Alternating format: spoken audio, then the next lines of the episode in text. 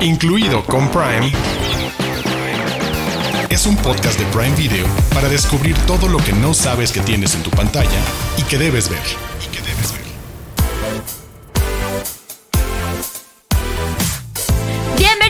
Y bienvenidas al episodio número 15 de Incluido con Prime, un podcast que como ya saben eh, les traemos recomendaciones para ver en la plataforma de Prime Video semana con semana. Yo soy Diana Su y en esta ocasión vamos a platicar de una road movie, de un thriller psicológico y le dedicamos el resto del episodio a nuestra querida Rachel Weisz porque vamos a recomendarles algunas películas en donde la pueden ver porque la amamos mucho. Y me acompaña como siempre del otro lado de la cámara y de los micrófonos mi querido Arturo Aguilar. Tú puedes ser más puntual con los, los, los títulos de las cosas que vamos a hablar el día de hoy. Hola Diana Su, bienvenidos a todos y todas. Y sí, vamos a hablar, como decías, de una road movie. Te refieres precisamente a Con los años que nos quedan, una película protagonizada por Regina Blandón, también del estreno de la serie Dead Ringers, precisamente protagonizada por esa gran actriz que es Rachel Weisz. Y aprovechando, pues vamos a decir que otras cosas pueden ver de ella en la plataforma y créanme, hay cosas para todos los gustos y muy, muy atractivas. Y si ustedes solo nos escuchan, no, saben que ya pueden vernos también en el canal de YouTube de Prime Video MX, buscan la playlist de Incluido con Prime y ahí pueden ver la versión de todo esto que hacemos en video también.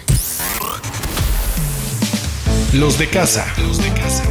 Títulos originales y exclusivos de Prime Video. Los de casa.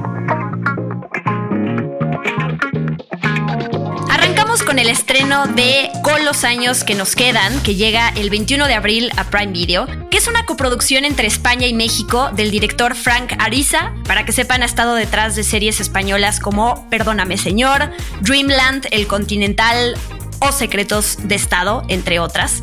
Y pues les vamos a platicar de qué se trata eh, este título para que se enganchen, para que se queden con esas ganas de ¡ah! saber qué le va a pasar a la protagonista. Porque verán, se trata sobre Macarena, que es una mujer carismática, fuerte, que se crió en una familia humilde, que después se la llevaron a, Estados Unidos cuando ella tenía cinco años. Ahí estudió Derecho y conoció al amor de su vida, que es una chica llamada Diana, como yo.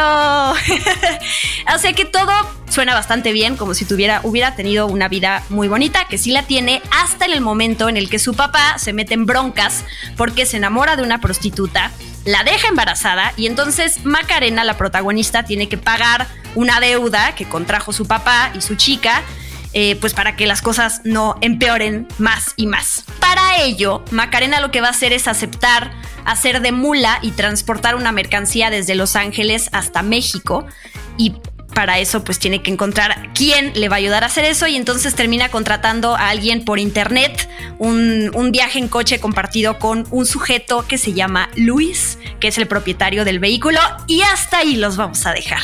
Así es, y lo que descubres es eso, es esta mezcla quizás de géneros y que tiene varias aproximaciones a lo que es una bola de nieve de complicaciones. Eso es básicamente lo que van a encontrar con los años que nos quedan a partir de esta situación en la que Macarena se ve atrapada, en la que tiene que tratar de ayudar a su papá y a su familia y se mete en esta bronca.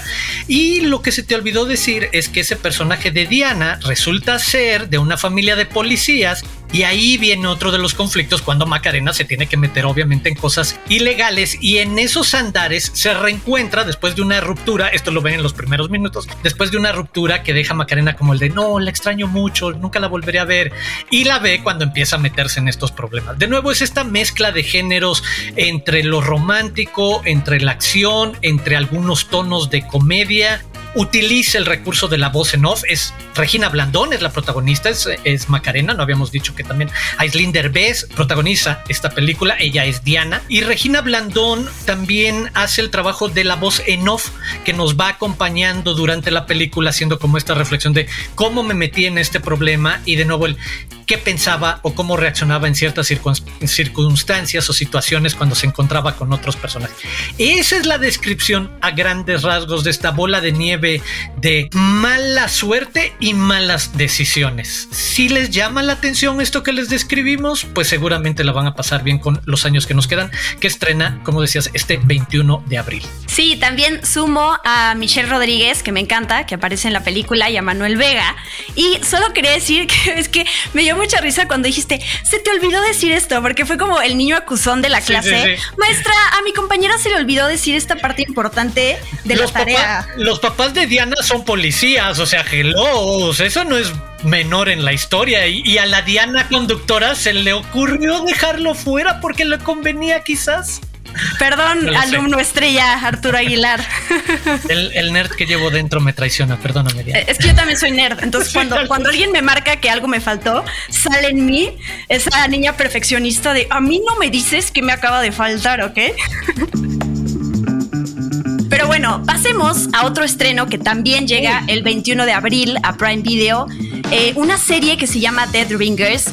Prepárense para todo lo que tenemos que decir porque, wow, o sea, de entrada es una historia súper inquietante y súper perturbadora.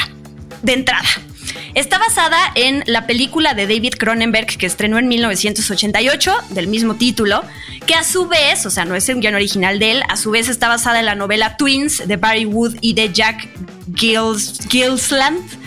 Y pues ustedes saben qué tipo de historias le gusta a David Cronenberg, ¿no? Él no se fija en cualquier cosa, sino que eh, pues vamos a encontrar cosas perturbadoras, extrañas, y, que nos van a incomodar también cuando se trata de David Cronenberg. Entonces, tomando eso en cuenta, la película de él fue protagonizada por Jeremy Irons como unos gemelos ginecólogos. Entonces, en esta serie, porque eh, ya es una gran diferencia que pasamos de una película a una serie que va a poder explorar por tener más episodios y más tiempo, pues mucho mejor la psicología de los personajes.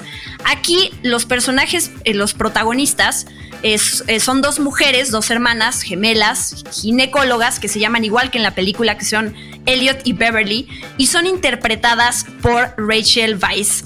Que déjenme decirles, yo a Rachel Weisz la tenía, se me hace una gran actriz y la he visto, he visto varias de sus producciones en papeles en donde ella pues es esta mujer sobre todo muy tranquila, muy em, que toma, intenta tomar las mejores decisiones, que es una mujer muy inteligente, muy pensante, muy prudente, ¿no? Y verla en este papel doble, en donde, claro, tenemos una, una de ellas es esta mujer también bastante, no es tranquila, creo que ninguna de las dos es tranquila, pero sí es como la prudente de, la, de las hermanas. Y la otra Rach, esa Rachel Weisz yo no la conocía. Se me hizo impresionante la actuación, porque además muchas veces salen juntas a cuadro y entonces lo que ella tuvo que haber logrado a nivel interpretación de estar hablando consigo misma sin que esté la otra, porque, pues, porque no se puede, ¿no? Se me hizo, o sea, la trama, esta parte de la historia perturbadora y la actuación de ella, todavía no entramos de qué se trata, pero ya con eso les, les podemos decir que, o sea, yo quedé impresionada impresionada con esta serie. Eh, eh, estoy de acuerdo contigo. En verdad, no les está exagerando Diana Su cuando les dice lo de Rachel Weisz es sobresaliente tuve la oportunidad de leer entrevistas en las que ella habla, y ahorita quizás podemos tocarlo, lo rico que ha sido y lo bien escrito que estaban los dos personajes, que ella sentía que eso no estaba interpretando a dos gemelas que se parecieran mucho, sino a dos personajes completamente distintos. ¿De qué hablamos cuando hablamos de estos dos personajes? Pues bueno, de Elliot y Beverly Mantle, gemelas que disfrutan de las mismas cosas, casi todo lo comparten y estamos hablando de todo, incluido amantes, gustos por la comida y también una obsesión, un deseo por hacer lo que sea necesario, incluido quebrar los límites de la ética médica en un esfuerzo por desafiar las prácticas relacionadas a la atención médica de las mujeres y la procreación. Y están dispuestas a llevar esto hasta el límite. Y aquí recupero algo que mencionabas, es de nuevo, en los terrenos de la adaptación de una película y una novela, como lo podía ser el interés de David Cronenberg, del body horror, de llevarnos a esa parte en la que el cuerpo humano va a tener una manifestación como una ventana hacia un posible horror o terror en las diferentes lecturas que puede tener, pero al mismo tiempo con un montón de otras cosas, porque también cada uno de estos personajes ofrece a un par de mujeres muy distintas, una motivada enormemente por la ciencia, por la posibilidad de la vanguardia intelectual que rompa las reglas, y otra por hacer feliz a la hermana y seguirle la corriente, pero también por un hambre de poder y de empoderamiento, incluso tóxico, enfermizo, que me gusta porque lo hace mucho más complejo, ¿sabes? No nada más trae una agenda necesaria que viene, creo, tú lo decías, en el twist de traernos ahora a, las a los que eran protagonistas gemelos como protagonistas gemelas, sino hacer de cada uno de estos dos personajes algo súper complejo en cómo se van a mover en estos territorios tan complicados de, de dónde consigues para llevar a cabo el sueño de construir un laboratorio que te permita empujar estos experimentos genéticos hacia el futuro. Es el de, vas a tener que hacer ciertas concesiones que no te van a gustar y que las dos personalidades de las hermanas también van a chocar en ciertos momentos con estas personas con las que van a entrar en contacto para poder seguir creciendo o saliéndose con la suya. Eh, Empezaría por ahí, porque creo que es muy rica también la, serie en cómo está contada, en las actuaciones, en la narrativa, dirección. Prepárense para un viaje súper raro incómodo en el que cada episodio además es como una mirada distinta a este universo extraño al que nos invitaron. Sí, son seis episodios, entonces esas también ya son buenas noticias de que es una historia a menos, porque nunca hay que decir que algo va a terminar. Si resulta ser exitoso, le van a dar la vuelta para poder continuar y traer más temporadas. Pero bueno, por ahora tenemos estos seis episodios como miniserie. Que yo sí quiero advertirle también a la gente, tú ya hablaste un poquito de estas intenciones que tienen estas hermanas ginecólogas, que es pues que les ayuden a financiar este laboratorio para que puedan hacer experimentos. En el Inter, si lo consiguen o no, pues las vemos en su día a día cuando van al hospital y con, las, con los pacientes que van recibiendo, ¿no? Y cómo les ayudan. Y hay de todo. Hay escenas súper fuertes. O sea, en los primeros ocho minutos de la serie nos encontramos con una imagen de eh, eh, un, aborto espontáneo, ¿no? Una de ellas tiene un aborto y de repente tiene uno, eh, pues el embrión en la mano eh, escenas durísimas. Hay una señora que llega y que, y que va a dar a luz y que en algún momento eh, se muere después de que... Y no, no es cosa de spoilers, no, no es que aquí me estoy metiendo con la historia, solamente para que sepan el tipo de imágenes fuertes, reales, que vamos a ver alrededor de la maternidad, alrededor de los partos, alrededor de todo este tipo, que son cosas que han sido menos exploradas en el cine o en las series, ¿no? Porque son cosas muy fuertes que a cualquiera lo pueden impactar hasta, pues, es difícil tratar eso, ¿no? Son, temas pues justo muy delicados. Entonces, me gusta eso, pero además le añadimos pues la, lo inquietante que tiene que ver con estos personajes, que vamos conociendo lo retorcidos que son, cómo viven, sí, cómo se ayudan, pero también como tú bien dijiste, comparten muchas cosas. Y eso no es que comparten una hamburguesa. No, no, no, no. no. Comparten amantes y comparten traumas. Y sí. no. Yo, me, o sea, no, no estoy exagerando cuando digo que me, me, costó trabajo. Creo que cada vez me hago menos, menos fuerte con este tipo de series porque me, me rompen. O sea, sí me meten en un mundo, de nuevo, poco explorado y que debería ser mucho más para que nos abramos a tratar estos temas como cualquier otro que vemos representados. Y sabes que nada más para, para cerrar me, me, hizo pensar en otra serie que estrena dentro de poco en otra plataforma que es Atracción Fatal, porque son estas estas series que vienen de películas que salieron hace varios años y que entonces, si están bien hechas, pues hay una oportunidad mucho más grande para explorar a los personajes con mayor tiempo. Y entonces eso puede favorecer mucho más a que logremos una empatía y conectemos mejor con el desarrollo de personajes así. Creo que eso, el formato de la miniserie les permite ir más allá, incluso ser más ambiciosos. En una de las partes que, tú mencionas, a mí es una de las muchas cosas que me atrapa de la serie, que sea capaz de incluir este retrato de psicológico y la agenda, en este caso de la natalidad, pero también es un retrato sobre ese infierno del sistema médico en el que describes. Vamos a ver todos los casos imaginables a los que se enfrentan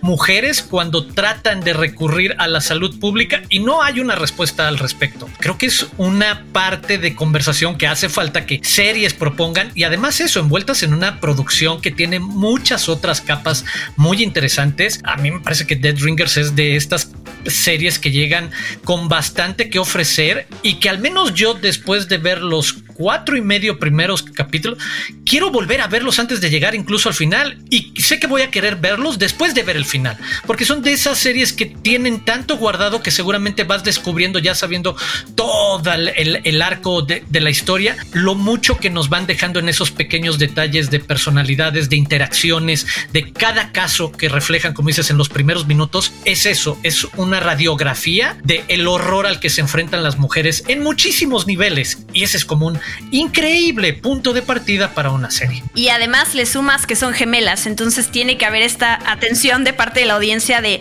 hmm, en realidad ese es Beverly o ese es Elliot. Ya intercambiaron, no nos dijeron, nos lo van a revelar. No, o sea, es como esta parte también que te reta aún más con la trama y con, con ellas como gemelas. Pero bueno, Dead Ringers entonces no se la pierdan a partir del 21 de abril en Prime Video.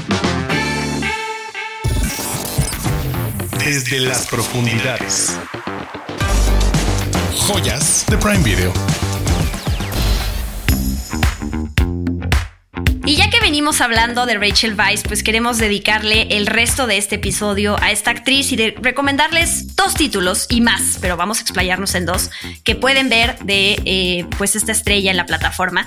De entrada decir que ella es una actriz británico-estadounidense que saltó a la fama después de las películas de la momia, ¿no? De estas películas de The Mommy, The Mommy Returns del 99 y de 2001, con Brendan Fraser. Uh, sí. Ya llovió. ya llovió. no, no quería hacer sentirte mal, lo juro. No, está bien. Pero bueno, quería, es que hay, a ver, siempre que se habla de la filmografía de alguien, pues hay fuerzas, hay que elegir ciertas cosas que destacar, ¿no?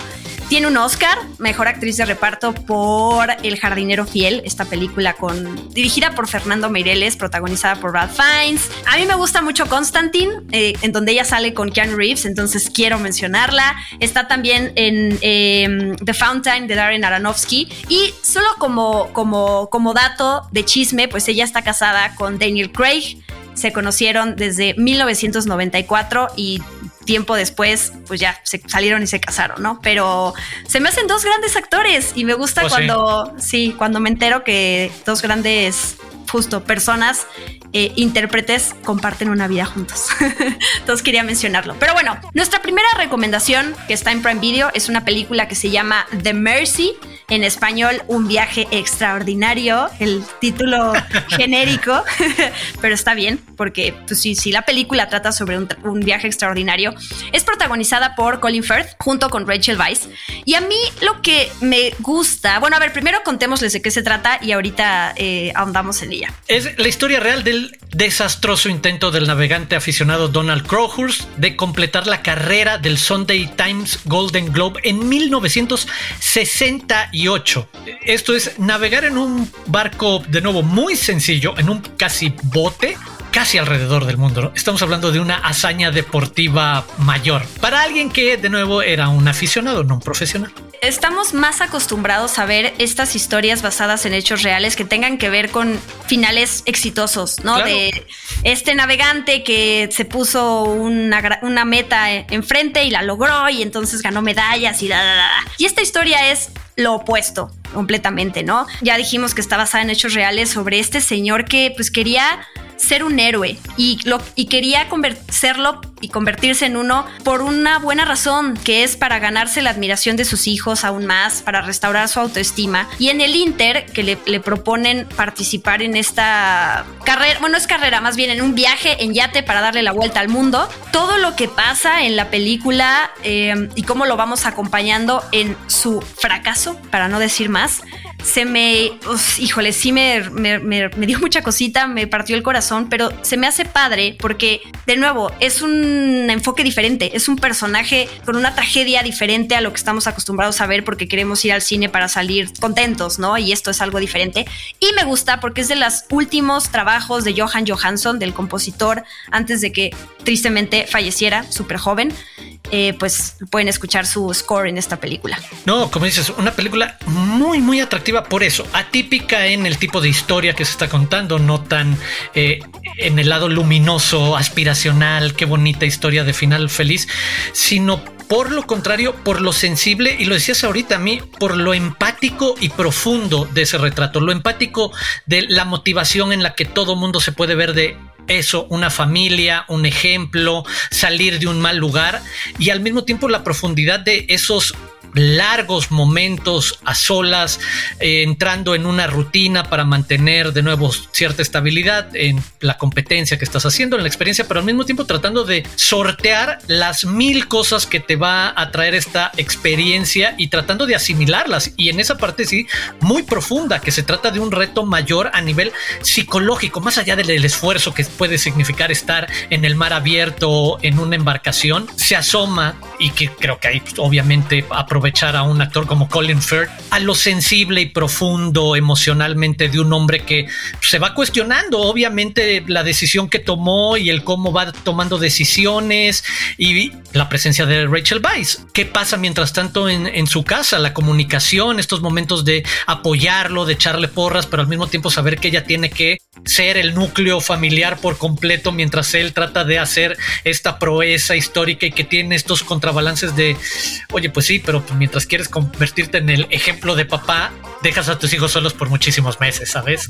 Entonces, tiene esa complejidad que, que no va nada más al de, ay, mira qué bonito personaje, súper heroico, inspiraciones de, no, es un hombre súper complejo que tuvo una idea gigantesca y que venía con un precio bastante alto y que lo vamos a acompañar en ese viaje súper particular. Vale mucho la pena. Y que como dices, cuando termina la película también te cuestionas hasta dónde lo que hizo fue un acto de, de valentía y de demostrar que fue un buen padre o fue un, un acto súper egoísta y eh, muy irresponsable también. Así, o sea, no, no digo cuál, más bien sí, terminé exacto. de ver la película y fue como, oh, wow, ok, creo que está padre conversar al respecto. Nuestra otra recomendación, también donde aparece Rachel Weisz, es una película que se llama The Lobster, en español La Langosta, una ficción absurda eh, y una joya total, así, tal cual, que, ojo, no está incluida en el catálogo de Prime Video, está para compra o renta, pero es tan, tan, tan, tan, tan, tan increíble que se las recomendamos, vale la pena la inversión, porque si es, es, es, una historia surrealista increíble, que además yo soy muy fan del director de esta película, que es Yorgos Lantimos, que Arturo ya había recomendado una película de él. Eh, The Sacred, la del, la del venadito. ¿Cómo es el título? Es largo. The Killing, The of, killing a of a Qué bárbaro esa. The Killing of, oh, The Killing of a Sacred Deer. También de él. Que, de nuevo, como Cronenberg hablábamos hace rato, a él le atraen este tipo de historias eh, súper extrañas, pero wow. O sea, el, cómo, el, cómo va hilando todo se me hace increíble. Aquí les va de qué se trata. The Lobster está situada en un mundo distópico en donde las reglas establecen que los solteros son arrestados y los llevan a un lugar en donde tienen que encontrar una pareja en un plazo de 45 días. Si no lo hacen, se transforman en el animal que ellos elijan. Entonces, aquí seguimos al protagonista, que es Colin Farrell, que interpreta a David. Y pues a él lo escoltan a este lugar después de que su esposa lo deja por otro hombre. Entonces, pues claro, eh, él quiere convertirse en una langosta en el caso en el que no encuentre a alguien, ¿no? Por eso se llama así la película. Pero pues, híjole, más allá de que son grandes actuaciones, de que es un guion y una dirección impresionante, pues todos los temas que nacen alrededor, ¿no? Tienes 45 días para encontrar a la persona con la que vas a estar, hasta dónde pues mejor prefieres conectar los rasgos de manera superficial y si viste que tienen un poquito de química, pues ya elígela y así te salvas de estar en este lugar. Entonces, es, es sí, la compatibilidad aquí se pone a, a, prueba y es una reflexión muy padre. Y yo creo que tú también amas The Lobster, así que Estás en Vas. lo correcto. También la, la, adoro y es, es, eso que y además lo decías hace, uno, hace unos minutos. Lo increíble que es terminar una película y quedarte pensando en ah, mira, esto me da para platicar. Un viaje extraordinario nos da para un rato. The Lobster les va a dar para semanas. La puerta que abre a las conversaciones sobre eso que dices, la soledad, que tanto podemos aceptar la soledad si existiera esta sociedad futurista en donde se nos da un lapso de tiempo restringido para encontrar a alguien más.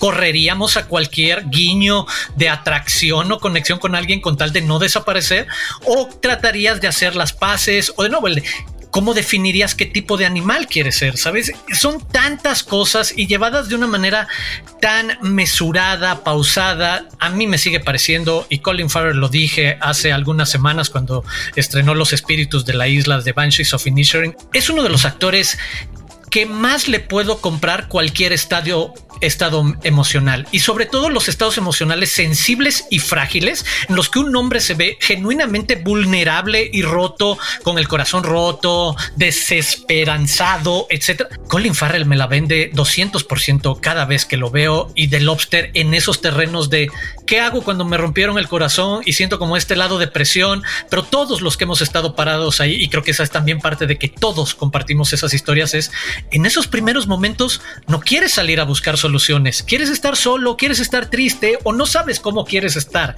y que haya como esta doble dinámica de presión de un factor externo, de reglas que te pongan la persecución y que veas los casos de ¡Ah! fulano no encontró y miren ya lo que pasó o fulano y sutano se conocieron, miren ya se van a hacer felices.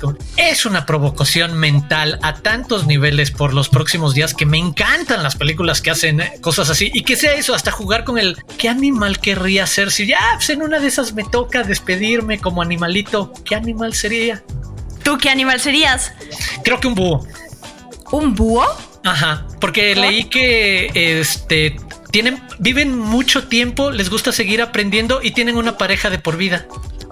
Porque esto, les voy a decir, esto salió porque me acuerdo que salió junto con la campaña de lanzamiento en cines de esta película, una aplicación o algo similar, parecido muy básico, porque estamos hablando de 2015, en la que te permitían hacer como un pequeño test y que te eligiera qué animal hubiera sido tú en la película.